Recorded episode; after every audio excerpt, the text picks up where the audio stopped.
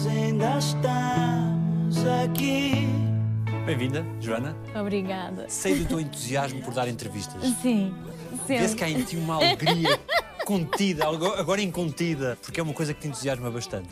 Olha, tem sido um processo. As pessoas não sabem, mas tu estás há quatro meses a tentar que eu venha aqui, sentar nesta cadeira. E quando eu decidi vir, estou contente por estar aqui. Vai haver festa. Joana Paz de Brito, 37 anos. Estou como sou, aqui no Alta Definição. Tenho uma revelação em primeira mão para fazer. Tu és muito intuitiva, mas também muito cerebral, racionalizas muito cada passo, cada processo. Foi uma boa tirada, Daniel. Eu sou muito intuitiva e muito racional e tento ligá-las, mas realmente corre-me melhor quando vou para o intuitivo. Porque o racional às vezes cria uns limites, cria assim umas barreiras que não nos ajudam, só nos complicam. E então o intuitivo acaba, acho, por nos proteger mais nas nossas decisões. Eu acho que a intuição é como se fosse a nossa natureza. E então, se conseguimos ouvi-la, as coisas acabam por correr sempre bem. E aí entra o medo. O medo não é uma coisa verdadeira. É uma coisa que nos protege e que se calhar já nos protegeu, mas a certa altura só nos impede de fazer coisas. Como, por exemplo, estar aqui contigo a ter uma conversa boa. E, portanto, na intuição não entra o medo. O que é que te levou? Foi mais a razão ou a intuição a decidires deixar o teu sonho da representação, Sim. a dada altura, e depois ires por outro caminho? Aí foi mesmo. Acabou por ser uma surpresa porque descobri um curso com o qual me identifiquei muito. E de facto, a área da saúde e da reabilitação, eu gostei muito de lá estar, o tempo que estive. Mas aí foi o medo, naquela idade em que ou é ou não é, preto e branco. E achei, não, não entrei no conservatório, isto não é para mim. Mas acabei por descobrir, acho que não era o timing para mim. Querias que não estavas preparada? Eu não estava claramente preparada, porque quando fui fazer as provas, a sensação que eu tive foi que não consegui dar aquilo que tinha para dar. Bloqueei completamente com o júri, com a tensão das provas. O que é que em ti despertou esse gosto por uma área como a da saúde? Estar ao serviço, a área da saúde, a pessoa está ao serviço. Adorei o meu curso e foi um período muito, muito intenso e muito bonito de trabalho. Os dois anos que eu trabalhei foi muito bonito mesmo. Eras terapeuta ocupacional? Terapeuta ocupacional num serviço de reabilitação psicossocial, onde iam pessoas eh, com problemas de saúde mental, que devido à idade ou, ou à gravidade da doença, às vezes eram pessoas novas, não se conseguiam inserir na sociedade. E então aquele serviço, de certa forma, tentava fazer a ponte entre essas pessoas e a sociedade. Por isso, simplesmente, a pessoa sair de casa e ter um sítio para onde ir, que é um grande problema comum não só à saúde mental, mas a qualquer tipo de problema de saúde, a sociedade tem dificuldade em absorver, integrar essas pessoas. E é necessário haver esses serviços que fazem a ponte. Falando com a pessoa, perceber, ok, esta doença, esta limitação impede-o de fazer o quê? O que é que gostava de fazer apesar das limitações? Isto, isto, isto. Ok, então vamos à procura de estratégias. É uma colaboração com a pessoa para a pessoa, apesar da limitação que tem, consiga ter uma vida satisfatória.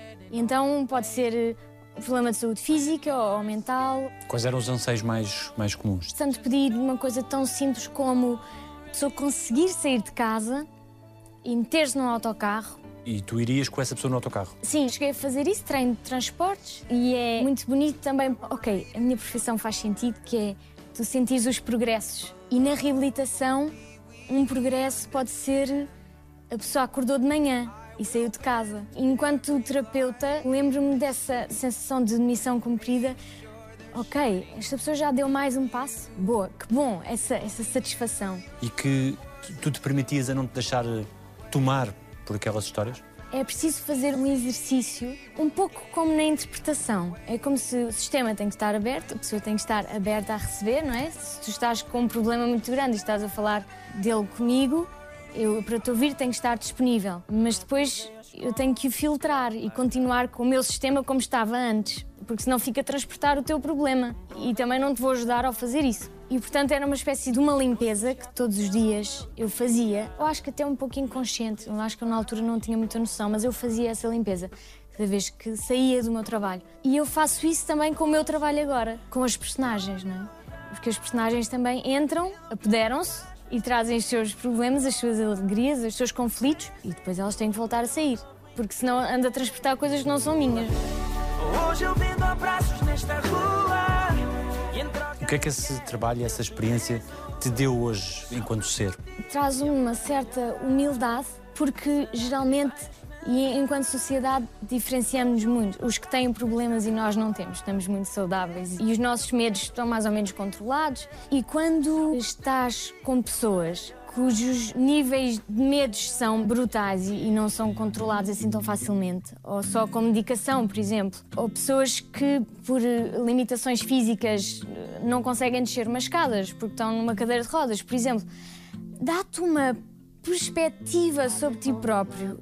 É uma espécie de um banho de imersão também, de humildade e ao mesmo tempo vê onde estás e como estás bem. Quando se lida de perto com pessoas com eh, limitações, eu não gosto muito desta palavra, mas sim, de alguma forma têm limitações a todos os níveis, ganhas uma consciência sobre o teu bem-estar diferente. E eu penso muito nisso em dias mais difíceis, mais complicados, em momentos mais duros. Eventualmente acabo sempre por parar aí e ganhar perspectiva. Viste também aquelas pessoas para além da sua limitação. E isso que é bonito na, na reabilitação, porque a limitação acaba por ser um detalhe naquela pessoa, porque aquela pessoa é muito mais. Aquela pessoa é uma pessoa que tem muitas características, entre as quais aquele problema que impede de fazer alguma coisa. Que tipo de casos te tocavam mais? De perceber a vontade das pessoas de mudar e de se libertarem dos seus fantasmas e não estarem a conseguir. Isso tocou-me muito. E depois há um dia que conseguem, um bocadinho. E são-te gratas por isso? Eu senti que sim, e eu grata pela confiança, porque é um trabalho de confiança, é um trabalho de colaboração. Guardo com muito, muito, muito carinho esses dois anos, muito carinho.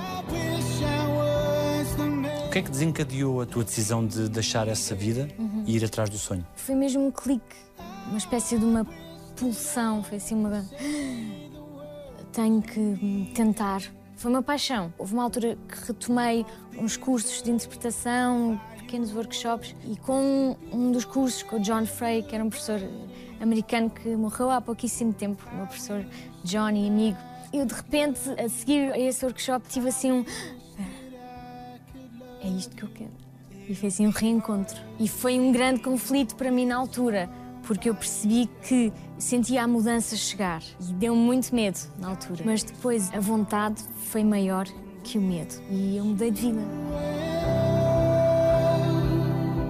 Ao início eu pensei, meu Deus, eu tenho 25 anos, Já é tarde demais? tarde demais, meus pais pagaram-me o curso. O que é que eu estou a fazer? Foi um grande conflito. Meu Deus, mas eu agora vou mudar a minha vida completamente. E eu na altura lembro-me de pensar, eu não quero ter 50 anos e arrepender-me de não ter tentado. E foi isso que me impulsionou. E desataste a fazer o quê? Desatei a juntar dinheiro e aí entrou a razão, pronto. Ok.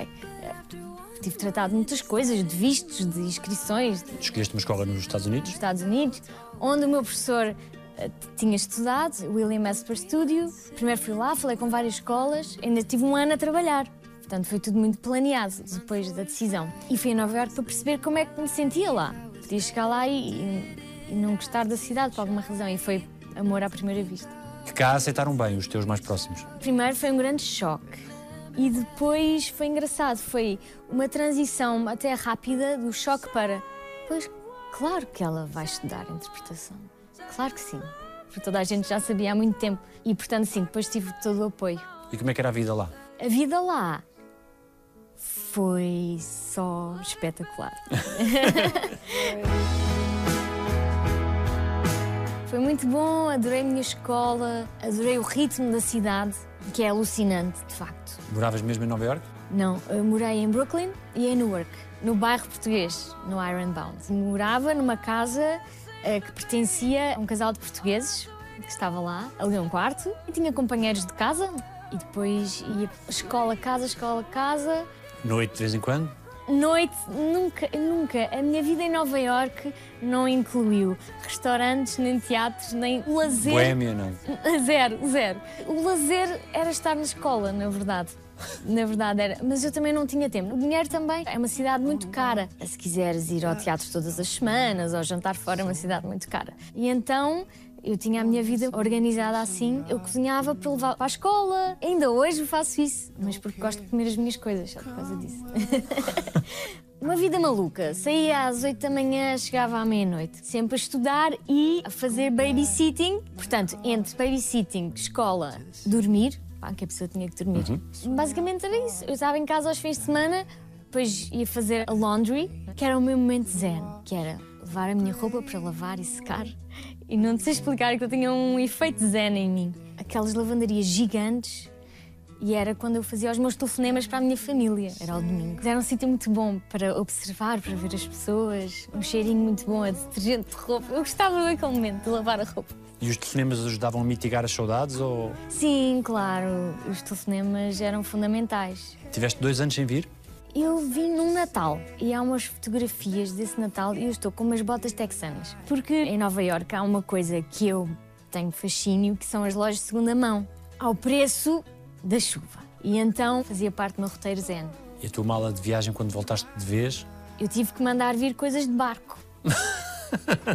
e um dia, passados três meses, eu fui à Mortosa e as minhas coisas estavam dentro de uma garrinha de caixa aberta, numas caixas de plástico. Deixei lá muitas coisas, mas é assim, não é? Faz parte. Pronto, tem calma. Agora é a parte Agora é para pôr é a a música. É para pôr a música. Prova bem a música.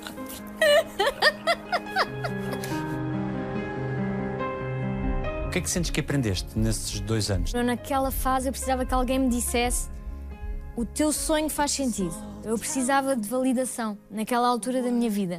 E então, de repente, ah, estas pessoas que já viram muita gente, que estão nisto há muitos anos, acham que isto faz sentido. Ok, eu precisava disso. Senti-me co- confiante para, ok, então agora vou bater à porta das pessoas e dizer: Eu sou a Joana, sou atriz e estou disponível para trabalhar. Foi isso que aconteceu. Y es verdad, yo soy la madrecita de todas las bombas. Gosto de azul, todos os tipos de azul. Gosto de legumes. Gosto. ahm, Desculpem. Gosto dela assada, frita e cozida. Eu adoro enguia, enfia, enfia, enfia. O que é que tu buscas enquanto artista? Quais são as tuas prioridades? Ser o mais verdadeiro possível. Estar o mais livre possível. Não me pôr no meu caminho enquanto intérprete. Acho que isso é o principal. É-te importante que te vejam para além das imitações. já foi muito importante. Houve uma altura que isso para mim era um problema. E também me apercebi que estava a ser uma limitação para mim. Eu estou sempre à procura das minhas limitações, por mim, enquanto pessoa, e mais concretamente na minha profissão. Porque um intérprete tem que estar livre para circular em outras coisas dentro dele, para conseguir partilhar outras coisas. Se eu estou cheia de, de coisas aqui dentro, tipo uma barragem fechada, não flui. Eu sou mesmo a Madonna. Eu nunca quis fazer imitações. Aconteceu-me. Por isso, nunca achei que era isso que eu queria fazer sempre. Foi um feliz acontecimento, mas, eh, mas estava nos meus planos. Ficar doente, substituído pela roupa na rua ou para algum que tenha assim os abdominais. Abdominais é que é. Quando entras num processo de imitação, o que é que tu buscas inicialmente? Como é que é o teu processo? O meu processo é ouvir muito, ver muito e depois há uma espécie de uma impressão digital de que aquela pessoa tem que passa. Há uma espécie de energia que cada pessoa tem, que passa para mim. Isso é uma parte mais difícil de explicar, mas tecnicamente falando é ouvir, ouvir, ouvir. Gravar-me e ouvir, ver, ver, ver sem som. Tornas-te obsessiva nesse Sim, processo. obsessivo, é um processo completamente obsessivo. Yo no soy Nereda, yo soy Georgina. Mira, yo no me inscribí para eso. Tres niños, no. Depois eu chego a uma altura que dá-se um clique e quando se dá o clique eu consigo aceder a essa pessoa. Parece uma coisa um bocado esotérica. Eu gosto desta imagem da sintonia. Até lá chegar, estou à procura. Ah, não é o 104.6. Não é, mas é o 104.7. Também não é 104. Ah, 104.5. É isto. E depois sossego, porque ela já está e depois eu só tenho que ir lá 104.5. E os teus vizinhos não estranham tanta gente cá em casa? Sim, tenho recebido algumas denúncias da polícia. Da, pronto, algumas. eh, Está a casa cheia de gente.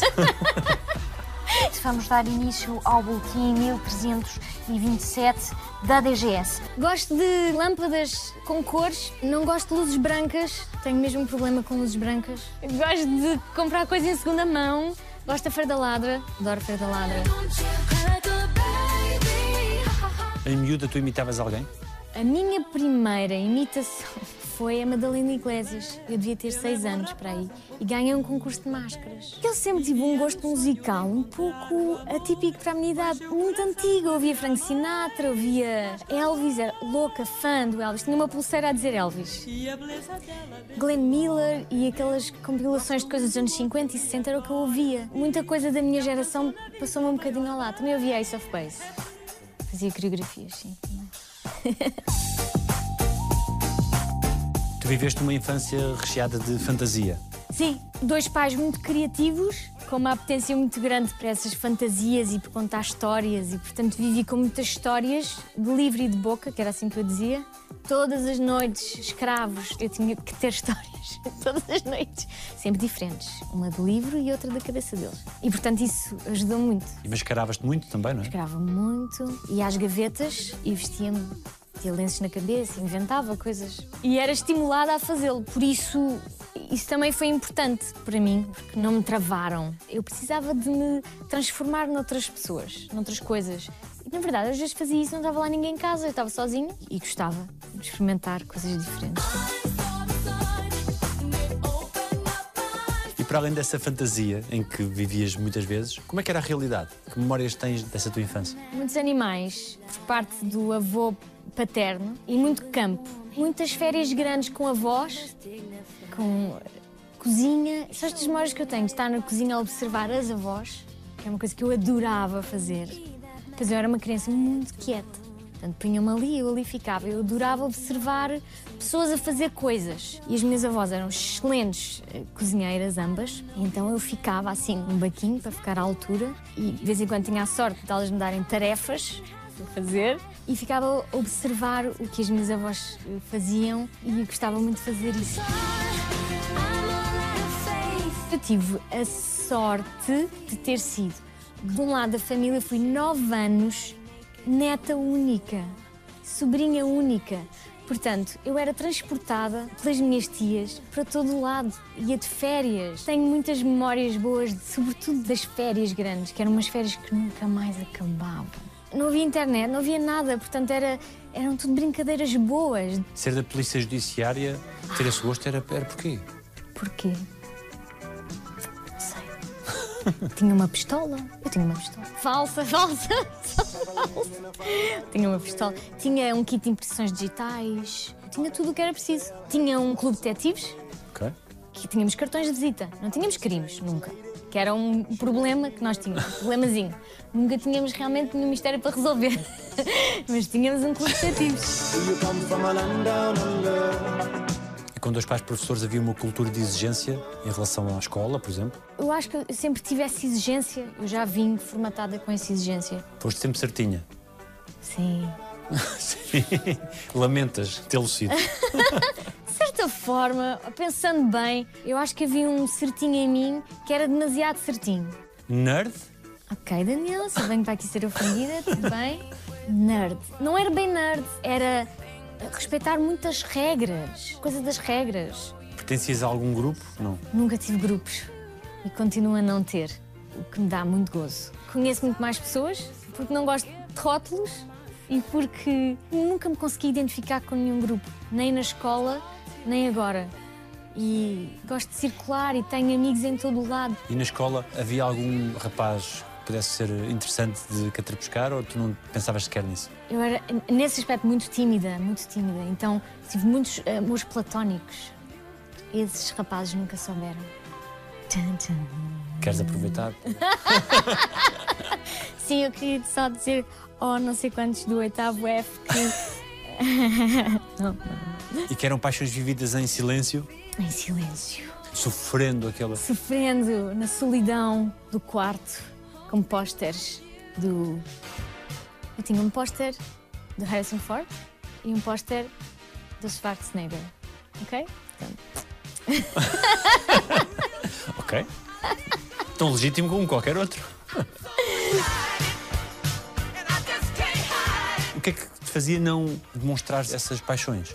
timidez! Coisas da cabeça dos adolescentes, das pessoas que acham que. Meu Deus, não. Ele nunca vai olhar para mim. Mas sentias-te bonita? Na adolescência? Não. Não. Eu acho que a adolescência foi uma fase difícil.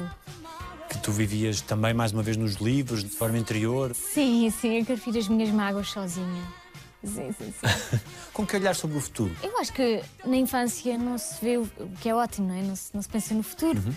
Pensa-se no que é que se vai lanchar. E o que é que se lanchava? Ai, o que é que se. Ai, lanches. Era a minha coisa preferida. Porque eu ia para casa e via o D'Artacão a lanchar. Era uma vez os três, os famosos esconteiros. Sim. E o Quase Modelo Quase Detetive, que era uma série que eu adorava. Portanto, grata memória de lanches. Os melhores amigos são os três. Gosto de ouvir todo o tipo de música possível e imaginária. Gosto de dançar com fones, sem fios. Gosto de dançar. A Luciana tem novo amor, tem novo disco e é uma mistura da Britney Spears e J. Lo. Se imitasses a Joana Paz de Brito, o que, o que é que ias lá buscar? O que é que-. O meu riso, eu acho. O facto de abrir muitos olhos, porque eu acho que abre muitos olhos. Fica a dica, se alguém quiser pegar em mim, esteja à vontade. Acho que me vai custar, porque acho que custa a toda a gente. Eu acho que custa a toda a gente. Sério? Eu acho que sim, porque é, é um espelho estranho. E porque os outros veem sempre coisas que nós às vezes não queremos ver. Os humoristas estavam-se sempre dizendo que é uma homenagem e tal. É, uma, uma grande homenagem. Eu acho que quem faz humor tem sempre umas costas muito largas. É verdade, é verdade. Eu vou fazer uma chanfana bem gostosona com pão frito bem, bem, bem rápido e bem saudável. O que é que faz a diferença numa imitação? Eu acho que o que faz uma imitação que dá gozo ver são as especificidades. E há pessoas que têm mais que outras. E quando não se nota muito, eu tenho que aumentar um bocadinho, como aqueles filtros do Instagram que a pessoa fica com os olhos maiores ou com a boca maior. Noutras, já lá está tudo. Eu não tenho que pôr lupa nenhuma, porque a pessoa já tem muitas características específicas. Portanto, às vezes uso maneiras diferentes para chegar a cada pessoa. Eu gosto de dizer que eu sou assim a Lady Di da minha geração. todas as imitações que são muito para a frente, que exigem estar sempre em altas, uma coisa quase performativa, dão um gozo especial. Aqui onde cai esta bombolatina faz bom, bom, bom, bom, bom, bom, bom e tudo explode numa vaga de calentura. Para que imitação é que tiveste mais dificuldade em chegar a determinadas características? Os políticos, porque são pessoas que se escudam muito dos seus comportamentos, porque têm que passar de determinada imagem. Olá, senhor que eu não sei quem é. Uh, lamento, mas eu ainda não consigo identificar a variação comunista. A imitação da Assunção Cristas, por exemplo, andei ali à volta, andei ali à volta e depois consegui ter gozo. Às vezes é logo, ah, eu quero tanto imitar esta pessoa e é logo, pá, amor à primeira vista. Outras vezes demora mais tempo até se atingir esse prazer, mas tem que se atingir esse prazer, porque senão não funciona. Cristina, é importante. Que é uma pitada de coisa nenhuma. Quando imitas alguém como a Cristina Ferreira, por exemplo, o que é que tu procuras? Nesse caso foi mais fácil, mas também foi mais fácil porque há muito tempo que eu vinha a observar, mas quando as pessoas são muito expansivas, dá-me especial prazer. Ana Malhoa, por exemplo? Sim, a Ana Malhoa, acho que a imitar também a Luciana Abreu. São pessoas que têm características muito específicas e são muito expansivas. Ana Malhoa respeita. Sim, mira, eu estou aqui para ensinar-vos a vocês, chicos, chicos, snifadores, a ser latinos calientes como eu. E a partir de determinada altura, tu preferes que as personagens fiquem arrumadas para não voltar ciclicamente a elas, não é? Eu gosto de fazer coisas diferentes sempre. Eu lembro-me na altura eh, que estava a fazer o DDT, na RTP, tive muitos, muitos, muitos contactos a quererem que eu levasse as personagens a sítios, ou revistas, ou capas. Eu sempre recusei para não gastar a personagem e por medo também. Mas não me arrependo de o ter feito. Portanto, sim, eu acho que as personagens também. É como tudo, tudo gasta, não é? E o humor vive muito da surpresa. As pessoas não estão à espera e são surpreendidas. E se há uma repetição, há uma sobrecarga do sistema. Sabe bem uma sobremesa de vez em quando, não é? Ao pequeno almoço, ao almoço e ao jantar. Já, já não é espetacular, não é? Por melhor que seja o bolo, depois já cansa. The crown shows how popular I was. Oi? Não gosto de usar maquilhagem, embora use. Gosto de cumprimentar gatos vadios e cães que estão dentro dos portões das pessoas e, e eles vêm ter comigo e dá para dar festinhas, eles não me mordem. Até ao dia, claro. gosto das mudanças de estação. Quando está a começar a primavera, quando está a começar o outono. Sabes perfeitamente que eu ponho corpo e alma em tudo o que faço. Criaste uma personagem do zero, como agora no Amor Amor, Sim. deu-te que tipo de gozo? Isso é o meu trabalho de base, não é? Mas esta não tem uma biografia, ela não existe, não é? Ah, sim, havia uma biografia, na verdade, foi tudo alterado. Ah, é sempre um trabalho de colaboração, mas eh, eu trago sempre muitas coisas para a mesa e luto por essas coisas, correndo às vezes até o risco de parecer um pouco intransigente, Que não és? que às vezes sou. Quando estou a acreditar muito numa coisa, eu tento ir até, como tu, para vir aqui a esta entrevista. Não é? A pessoa acredita numa coisa e vai até ao fim, e eu tento fazer isso. E às vezes sou convencida do contrário e ah, ok, é verdade. Tens razão. Sim, isto não faz sentido. Mas já fui muito rígida. Já não sou. O que é que lhe somaste de teu? Para além daquelas Ah. coisas que tu comes, que é o quê? Que é o... Sim, como coisas, snacks verdes, sementes. Hum. Vai falar com o Romeu, diz disso e vê o que é que ele te responde. Se não queres, há quem queira. O que é que eu trouxe para a Rita? O look? Procurei tentar perceber. Espera, esta pessoa escreve letras numa editora música chamada Música Pimba, música popular portuguesa, mas não tem esse background nela. Como é que esta pessoa se enquadra aqui? Eu queria que a Rita se destacasse, que o visual dela não tivesse nada a ver com aquele universo onde ela estava. E- Mas que ela estivesse perfeitamente adaptada lá. E foi isso que aconteceu. Depois havia muitas coisas já. A proposta dos autores que eu integrei. O facto dela ser eh, muito sarcástica, ter um andamento, ser muito rápida. Depois foi engraçado com o Unas. A ver ali, ele é muito mais ponderado e mais calmo. E eu estou sempre muito mais à frente do que ele. Eu, Rita, não é? Isso é engraçado porque isso também aconteceu naturalmente. Foi acontecendo nos ensaios, isso aconteceu naturalmente. Gabriel, se o Romeu quer gravar material novo, nós temos que ir ao fundo do baú. E calar o escândalo com música, é a única maneira. Vamos só que esperasse mais um bocadinho. Não é? Eu fui sem expectativas nenhumas para este projeto, que eu sabia que ia ser uma coisa totalmente diferente. Demorei dois meses a adaptar-me ao formato, porque é uma linguagem muito diferente, tem os seus códigos que eu não conhecia e, por mais que me explicassem, eu não conseguia entender. Tive que passar por eles e, portanto, tive que desconstruir uma série de maneiras de trabalhar que eu tinha. Estás inspirado. Estou a sentir que tu estás inspirado. Bora compor. Na novela, o texto não está fechado. Num guião ou numa peça, tu sabes o que é que vai acontecer à tua personagem, princípio, meio e fim. Aqui, de repente, há um episódio, tu já não estás a trabalhar no mesmo sítio, de repente, estás a trabalhar noutro sítio e adoras trabalhar naquele sítio. Isso custou-me muito, e, sobretudo, não ter na mão a viagem da personagem. Portanto, senti-me muitas vezes defraudada. E eu tive que largar, tipo, esquece, não és dona e senhora, és dona e senhora de algumas coisas. Outras coisas não és tu. Também foi uma lição de humildade. Ok, assume que há coisas aqui que tu não sabes fazer e que não vão ser como tu achas que devem ser. E eu cheguei a esse zero e a partir daí comecei a ter um enorme prazer. Olha, tenho mais duas letras a caminho. A sério? Isso é que é produzir, sim senhor. O que é que foi para ti mais surpreendente neste mundo da representação e do espetáculo? O que foi mais surpreendente foi a divisão, que muitas vezes existe. Eu acho que tinha uma visão um pouco utópica. Continuo a ter, ou seja, eu continuo a sentir que essa é a maneira boa. Mas percebo que nem sempre acontece. Eu acho que isso foi um choque para mim. É como em todos os meios e como em todo lado. Há divisões, há setores, há paredes que se erguem eh, entre as pessoas. Isso foi o mais surpreendente para mim.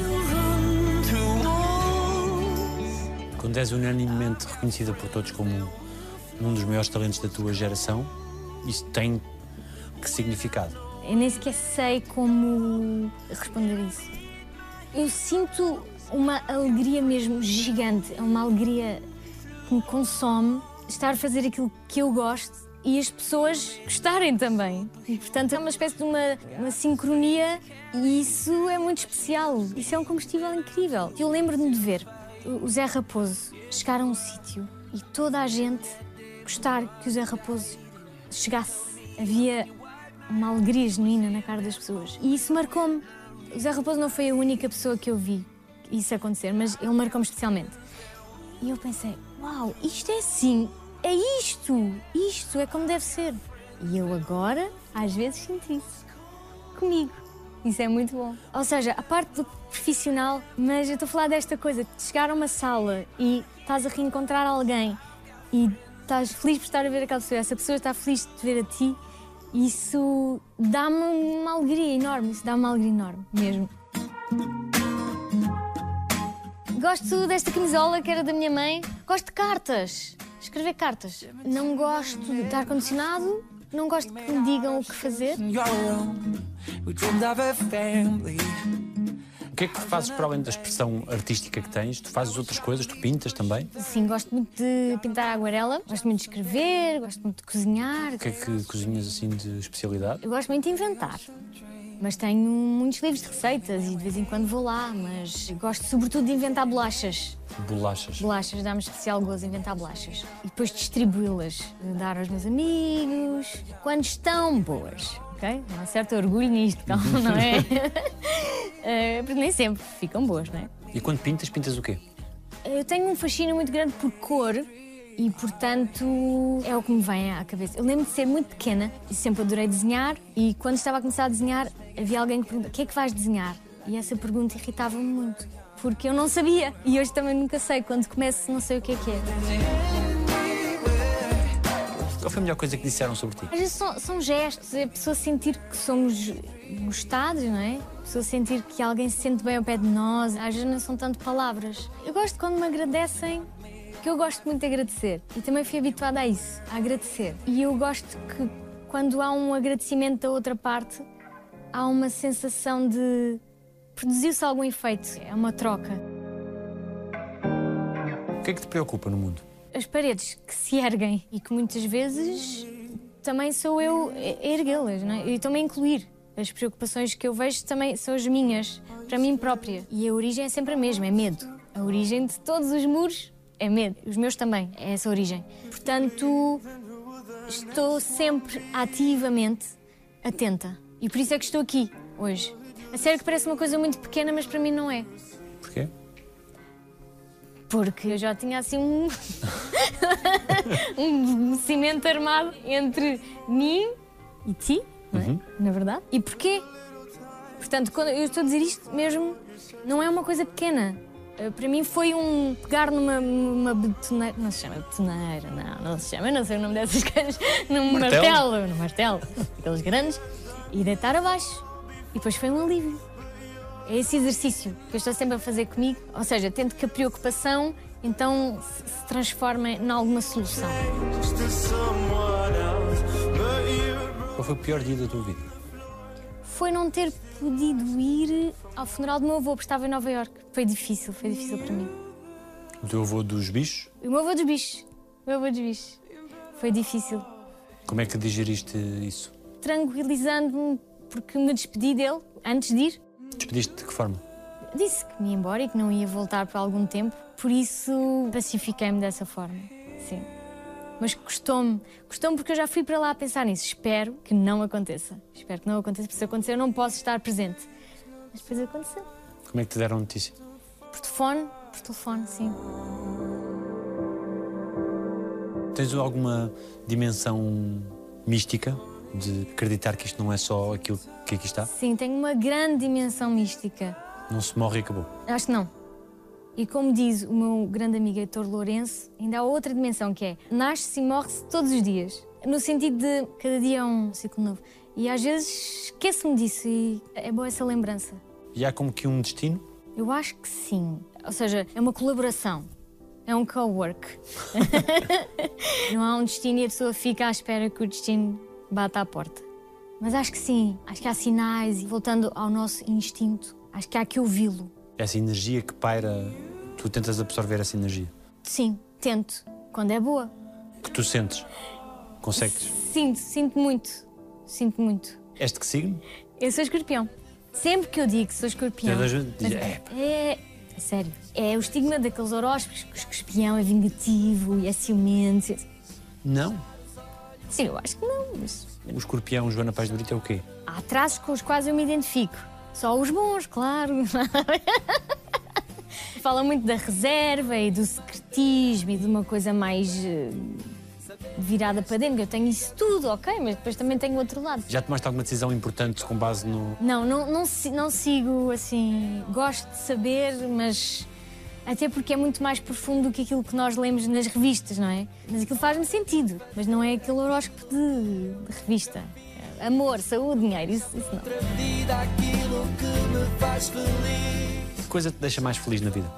Consegui estar feliz, saber que as pessoas à minha volta estão a conseguir ultrapassar os seus próprios obstáculos e os obstáculos que aparecem, isso deixa muito feliz. E, por exemplo, num dia mau, consegui transformar um dia mau. O teu ou de outra pessoa? O meu, tem que começar sempre pelo meu, não é? Mas ver os- toda a gente bem à minha volta, claro. O que é que dizem os teus olhos? Ai, meu Deus, os meus olhos dizem. Os olhos dizem. Neste momento, não é? Acho que olhos, se se calhar falarmos aqui 5 anos, dizem outras coisas, mas dizem. Uau! Muito obrigado. Obrigada, eu. Já não há, já não há muro? Não há amor nenhum, Daniel.